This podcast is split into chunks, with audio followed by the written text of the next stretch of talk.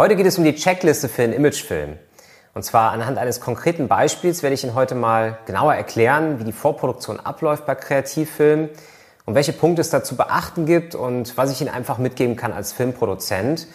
Wir gehen jetzt mal von folgender Ausgangssituation aus. Das heißt, der Film findet auf jeden Fall statt. Das heißt also, die Buchung ist schon gemacht. Das heißt, wir wissen schon genau, wo das Ganze stattfindet.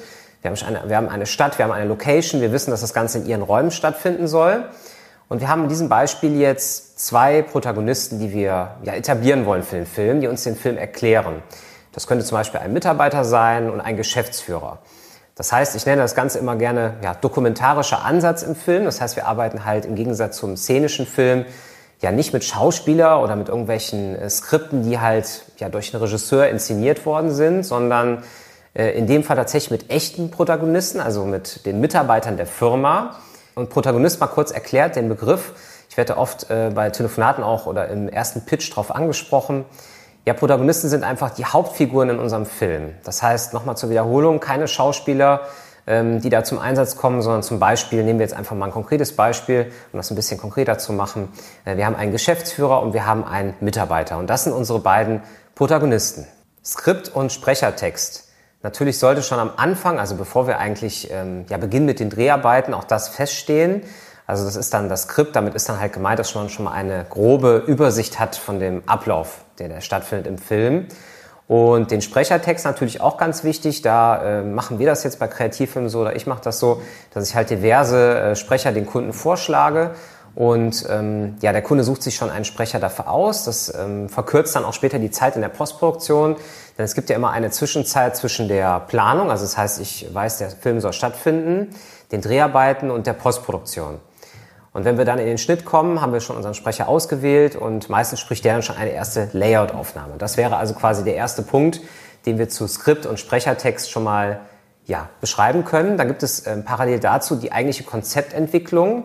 Ich habe das gerade schon mal versucht, ein bisschen anzusprechen, dass wir mit echten ähm, Mitarbeitern arbeiten, sozusagen vor der Kamera, also ähm, Protagonisten möchte ich mal sagen. Und da ist das so, ähm, die brauchen natürlich eine Inhaltsangabe. Man könnte jetzt mit ähm, einem Fragenkatalog arbeiten. Ich habe äh, persönlich die Erfahrung gemacht, immer eher in das Unternehmen reinzugehen, die Menschen kennenzulernen und schon mal erste Vorgespräche zu führen. Wir fahren in die Firma, mit der Person, die dann später dieses Interview anleitet. Das ist der sogenannte Realisator. Dazu komme ich aber dann gleich nochmal, wenn es um das Kamerateam vor Ort geht und um sich da vorzubereiten. Und dann ist es halt einfach so, dass wir schon mal diese Vorgespräche führen und ähm, ja gezielte Fragen entwickeln, wo dann auch halt die Person darauf antworten möchte. Wir entwickeln die Fragen und dann ist das eigentlich beim Interview so, dass diese Frage halt so lange gestellt wird, bis halt die perfekte Antwort rauskommt. Und perfekt meine ich natürlich jetzt auch wieder nicht von der, ähm, ja, also von der schauspielerischen Leistung, sondern ich meine einfach vom inhaltlichen Leitfaden. Denn wir erstellen ja dieses Skript vorher so, dass wir schon wissen, ähm, was wird der Offsprecher sagen. Das heißt, wir haben Teile für den Offsprecher und wir haben Teile für ja, die O-Tongeber, also für die Protagonisten. Und das sind hier an der Stelle natürlich sehr wichtige Punkte. Und dann nochmal ganz kurz erwähnt, äh, im Unterschied zum szenischen Film wird das natürlich alles nicht genau äh, festgesetzt. Das heißt, wir sind hier noch relativ frei. Also wir können zum Beispiel auch sagen, der Anteil ähm, ja, des Interviews zum Beispiel des Geschäftsführers, also von unserem Hauptprotagonisten, ist jetzt ähm, 60 Prozent und 40 Prozent macht den äh, Aufsprecher aus. Das wäre so ein typisches Beispiel. Man versucht ja hier auch, ähm, ja, das so authentisch wie möglich zu machen. Aber es gibt oft auch ja, einfach Möglichkeiten, äh, dem Offsprecher halt gewisse Dinge erklären zu lassen. Ähm, ja, zum Beispiel irgendwelche Zahlen, Daten, Fakten vom Unternehmen. Die muss halt nicht dann der Interviewgeber alle erklären und das könnte halt auch ein guter Mix später für den Film sein. Jetzt kommen wir zu den Dreharbeiten und zwar zu der Organisation im Vorfeld. Und da gibt es auch einige Dinge zu beachten, äh, wie zum Beispiel den Drehort festzulegen. Und damit meine ich jetzt nicht ähm, ja, Ihren kompletten Bürokomplex, sondern konkret, welche Räume könnten das sein.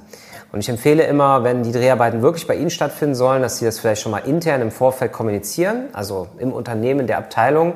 Und ähm, dann ist es halt oft so, dass wir Drehorte haben, die noch nicht fertig sind. Ne? Also wo dann halt wirklich gerade noch Arbeit stattfindet. Da sollte man halt den Slot, also diese Zeit, diesen Zeitraum, ähm, ja, wo wir diesen Dreh machen, halt nochmal genauer absprechen. Und hat halt dann den Vorteil, wenn wir halt zu den Dreharbeiten ja kommen, dass wir halt ähm, sagen, wir brauchen nur diese drei Stunden plus minus Auf- und Abbau. Und das ist natürlich auch dann für Sie ein Vorteil, dass äh, der Arbeitsprozess einfach weitergehen kann. Denn wir sind ja auch daran interessiert, dass der Dreh jetzt nicht zu lange wird, ja, und dass zu lange die Mitarbeiter aus der echten Situation, also aus ihrem äh, Büroalltag rausgerissen werden. Die Räume sollten natürlich vorbereitet werden von Ihnen, aber es ist natürlich so, dass wir die schön einrichten. Das heißt, das läuft dann so ab, dass wir unser Lichter aufbauen, dass wir das Setting ähm, ja schön gestalten, dass wir das in Absprache machen. Wir haben auch einen Vorschau-Monitor dabei, das heißt, da können Sie sich das Ganze dann auch anschauen und ähm, ja selber beurteilen. Und das ist dann meistens auch Aufgabe des Kameramanns zusammen mit dem Assistenten. Das wäre halt jetzt äh, das Organisatorische und wie es auch so ein bisschen abläuft. Dann habe ich bei mir noch das Make-up da stehen, das heißt äh, Maskenbildner.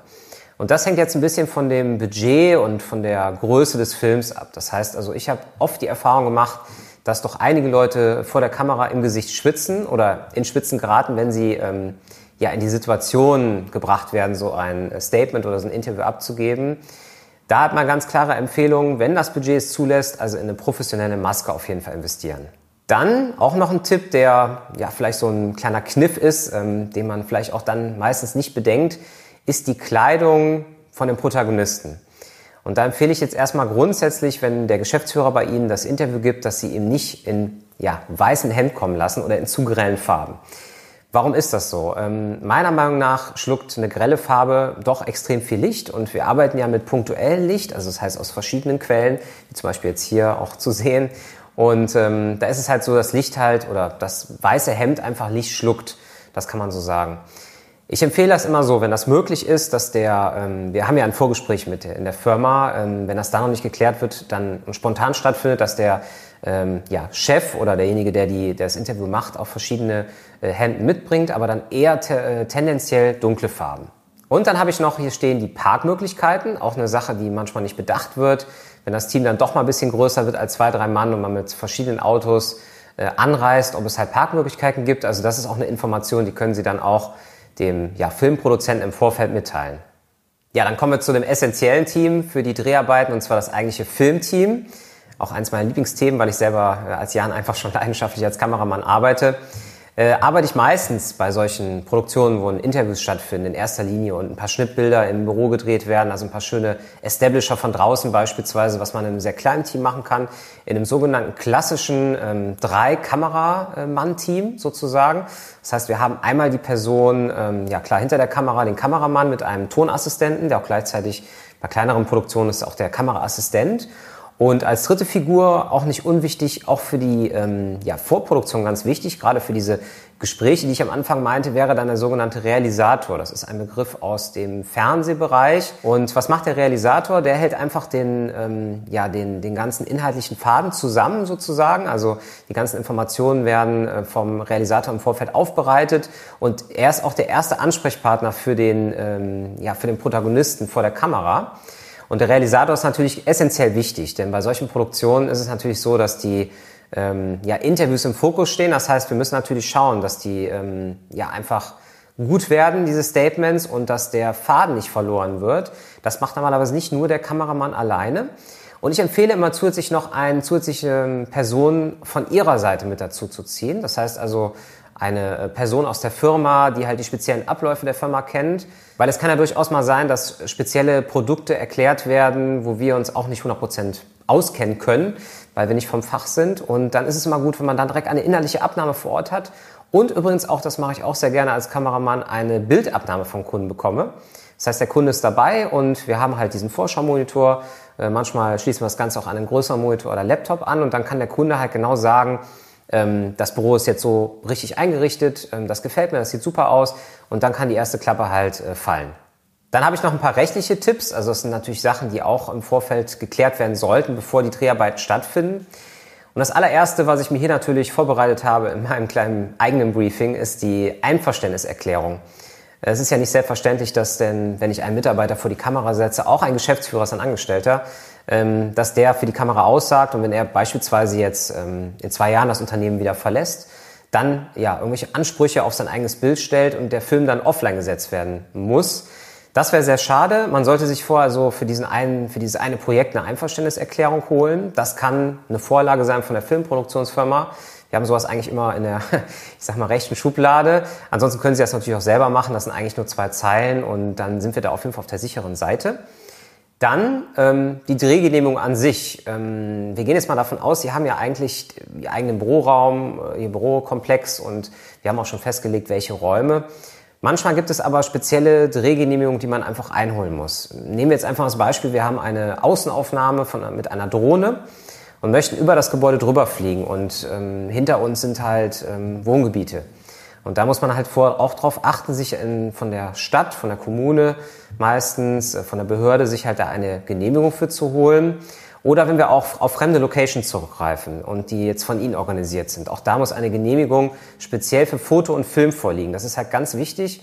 Viele vergessen das, mieten so eine Location an. Da gibt es ja viele Möglichkeiten, aber denken dann halt eben nicht an diese, ja, an diese Genehmigung, dass man später auch äh, für den Film verwenden darf und auch vor, vor allen Dingen für alle Bereiche, also Internet, Fernsehen, falls es mal soweit ist. Das kann man alles vorher rechtlich abklären. Und dritter Punkt sind die Sicherheitsbestimmungen. Also ich habe schon in einigen Firmen gedreht, äh, da wurde, gab es eine Sicherheitseinweisung, so eine Art Belehrung. Ähm, sollte man einfach nur bedenken, dass diese Zeit on top hinzugerechnet werden muss. Also wenn ein Drehtag normalerweise acht Stunden ist als Beispiel, äh, plus die Anfahrt, die das Kamerateam hat und man dann halt noch eine Stunde Sicherheitsbelehrung hat, sollte man das mit in die Dispo des Tages, das ist quasi die, ähm, der Ablaufplan, der interne Leitfaden für den Filmproduzenten, sollte man das auch mit einberechnen. Ja, für mich als äh, Videoproduzent und auch Kameramann ist es immer wichtig, äh, ja, einen reibungslosen Ablauf zu garantieren. Und dafür ist so eine Vorproduktion ganz wichtig. Und nochmal zusammengefasst muss ich sagen, ich finde es halt besonders spannend, halt im Vorfeld auch schon die Protagonisten kennenzulernen und einfach zu schauen, ja, wie wird das Ganze? Ja, wir wollen ja auch, dass es gut wird und dass ähm, ja jeder mit der richtigen oder mit der gleichen Erwartungshaltung ans Set kommt. Und dafür finde ich den Posten der Vorproduktion, der leider oft unterschätzt wird, ähm, ganz wichtig. Deswegen wollte ich heute darauf eingehen. Jetzt gibt es aber noch ein zweites Video und zwar ist das die perfekte Checkliste für den szenischen Werbefilm. Und zwar ähm, ja, Einsatz mit Schauspielern. Das werde ich Ihnen jetzt direkt mit verlinken. Und es gibt auch noch einige interessante ähm, ja, Artikel aus dem Blog, die ich auch mit hier unten in der Videobeschreibung reinpacken werde. Hinterlassen Sie auch gerne einen Kommentar, auch gerne mit Fragen und abonnieren Sie auf jeden Fall den Kanal. Ich sage vielen Dank fürs Zuschauen und freue mich schon aufs nächste Video. Tschüss, bis dann.